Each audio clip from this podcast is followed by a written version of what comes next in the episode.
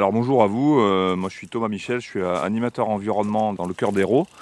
Donc là je vous emmène euh, jusqu'au pont du Diable. Donc depuis le parking, bah, il va falloir emprunter tout un chemin, faire à peu près 300 mètres jusqu'au pont. Et ce que vous observez, bah, c'est déjà un fleuve magnifique, un petit fleuve magnifique, c'est le fleuve Hérault. Et ce fleuve Hérault, bah, il, arrive depuis les hauteurs du Languedoc, donc le, mont Égual.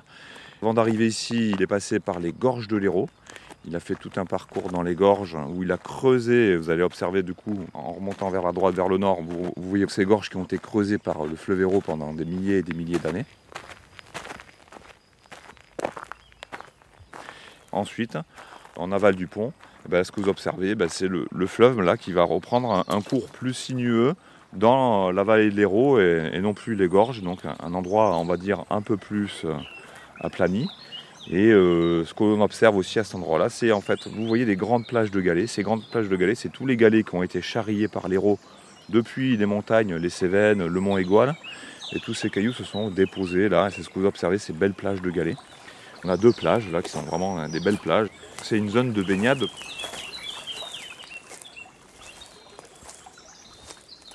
On observe aussi euh, bah, un milieu naturel assez important. On voit toute la bordure de l'Hérault, on voit des arbres et tous ces arbres-là, ça a une importance. En fait, ça a un nom, ça s'appelle la ripisylve. C'est les forêts de bord de rivière. Et ça, ça a une importance énorme parce qu'il y a plein d'espèces animales, végétales qui y vivent. Un jour où il y a peu de monde, on peut observer plein d'oiseaux qui peuvent euh, là vaquer, euh, chasser. Donc il y a des cormorans qui vont chasser le poisson dans l'eau. On voit un héros cendré au bord de la plage qui guette un petit poisson à attraper, accompagné de petites aigrettes. Ensuite, des fois, si on a de la chance, on voit un, petit oiseau vert émeraude qui file à toute vitesse sur l'eau, c'est le martin pêcheur. Là, je viens de voir aussi le cincle plongeur, qui est un, oiseau qui a le ventre blanc et qu'on observe aussi, il rase l'eau. Et lui, il va être plutôt des endroits où il y a du courant. Celui, il chasse les petites euh, larves d'insectes qui se cachent dans les cailloux. Et donc lui, il nage dans le courant à la recherche de tous ces petits insectes.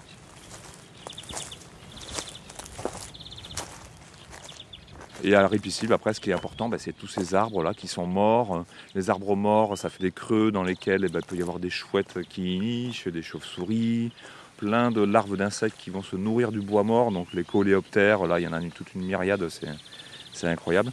Vraiment, en termes de biodiversité, on a vraiment énormément de choses. En, remontant les, gorges de l'Hérault, là, en allant côté de 5e, donc vous remontez les gorges, ben là vous allez observer ben, tout un écosystème qui est lié à ces falaises calcaires, aux, grottes qui ont été creusées pendant des milliers d'années par l'eau.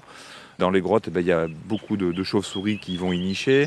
Et euh, moi, je tiens à en parler de surtout une en, particulier là, qui est très présente ici et qui est vraiment très rare. Il s'appelle le murin de Capacini. Et ce qui est rigolo, c'est que lui, ben, il, chasse, euh, il chasse à la surface de l'eau tous les petits insectes qui sortent de l'eau.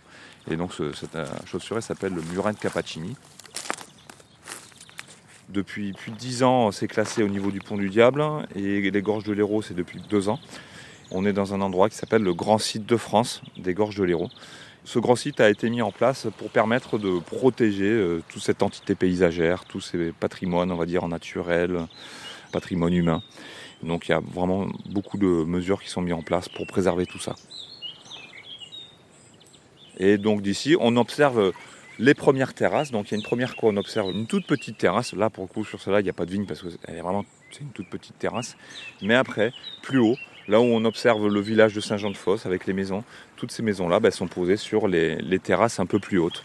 Et c'est toutes ces terrasses-là qui ont été un peu euh, importantes pour aussi le vin dans, le secteur.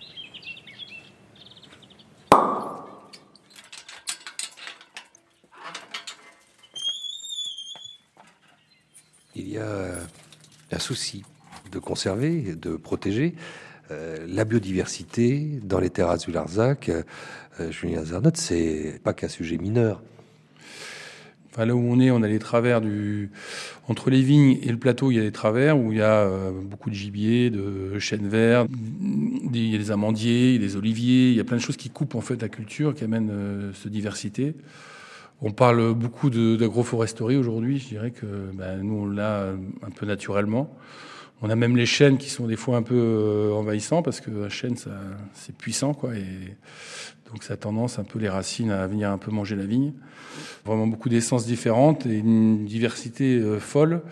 Donc, je pense que ça, c'est, pour moi, c'était très important. Et après, au sein des terrasses, bah, c'est pareil. Je pense qu'on a, on a cette richesse euh, un peu partout, euh, plein d'endroits euh, qui sont plus beaux les uns que les autres. Et, ici, on a la chance d'avoir la beauté des choses. Je pense à un endroit qui est, pas très loin de la cave, au-dessus, là, où il y a, y a des chênes. L'été, quand il fait chaud, là, le paysage, c'est magnifique. Tu as la fraîcheur.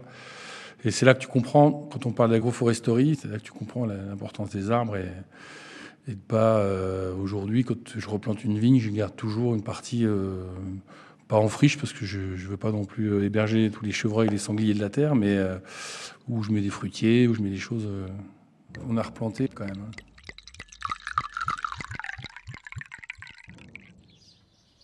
Donc Vincent Goumard, vigneron avec mon épouse Isabelle, et aujourd'hui on a un domaine de 16 hectares à Jonquière en bio et en biodynamie. Le domaine s'appelle donc le MAS Caldemura. C'est de l'occitan, ça veut dire il faut rester. C'est le nom qui a été donné euh, dans les années 70. Les années 70 qui était déjà une époque compliquée d'exode rural, etc. Et le fondateur du domaine euh, s'est dit c'est un grand terroir et puis c'est l'histoire de ma famille depuis plus de cinq siècles, donc euh, quoi qu'il arrive, il faut rester. Et les années 70, ce sont ces fameuses années où il était conseillé d'arracher. Que dire, Vincent Goumard, sur cette question-là de l'arrachage et puis surtout de cette décision peut-être de planter à nouveau et comment s'y prendre? Alors, effectivement, il y, a, un cycle de la vigne hein, qui est que euh, quand vous la plantez, même si c'est une plante pérenne, elle a quand même une date euh, limite d'une certaine manière. En fonction de la manière dont vous allez la travailler, cette date va être assez contrastée parce que vous avez des vignes qui sont parfois arrachées au bout de 20 et 25 ans qui ont été euh, essorés, épuisés par toutes les techniques possibles et imaginables. Et puis vous avez des vignes qui vont vivre 60, 80, 120, 130 ans parce que vous ne leur avez pas demandé ce qu'elles n'étaient pas capables de vous donner et que vous les avez menées à bien tout au long de leur vie. À l'issue de ça, vous allez arracher et vous allez éventuellement replanter. Vous pouvez choisir de replanter rapidement.